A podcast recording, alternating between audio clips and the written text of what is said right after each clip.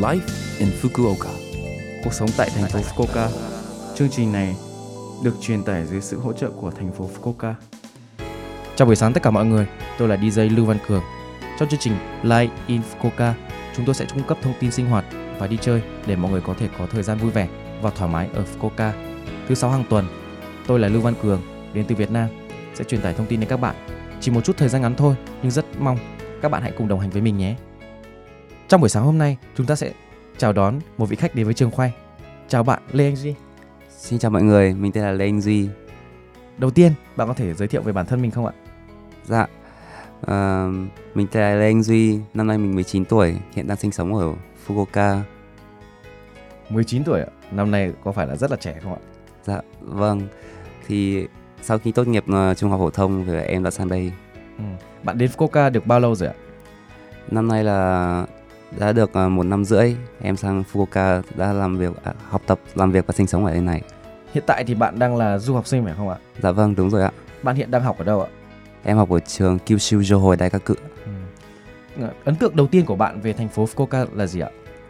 À, thì em thấy thì là một thành phố Fukuoka lúc mà xuống đặt chân xuống dưới máy bay thì uh, cảm giác thật là khác hẳn so với uh, ở Việt Nam đó là từ môi trường sống uh, không khí và con người ở đây rất là thân thiện cái lúc mới đến thì có cái sự khác biệt nào rõ rệt giữa Việt Nam và Nhật Bản không ạ? Bạn có cảm thấy sốc văn hóa hay gì không? Có những cái gì mà bạn cảm thấy cực kỳ khác biệt so với Việt Nam hay không?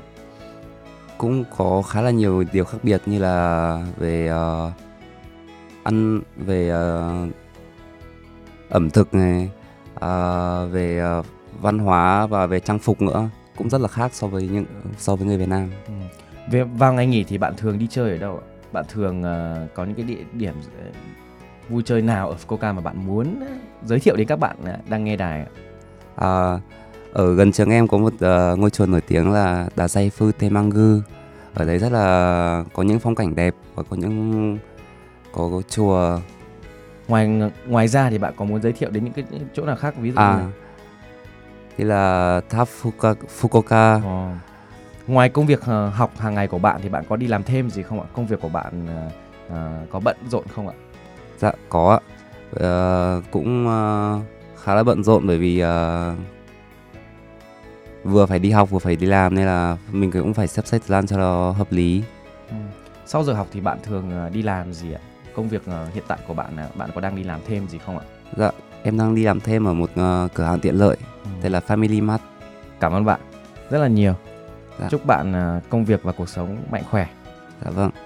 Số like Infoca tuần này mọi người cảm thấy thế nào ạ? Rất nhiều thông tin bổ ích phải không ạ? Số phát sóng này lúc nào cũng có thể nghe bằng postcard.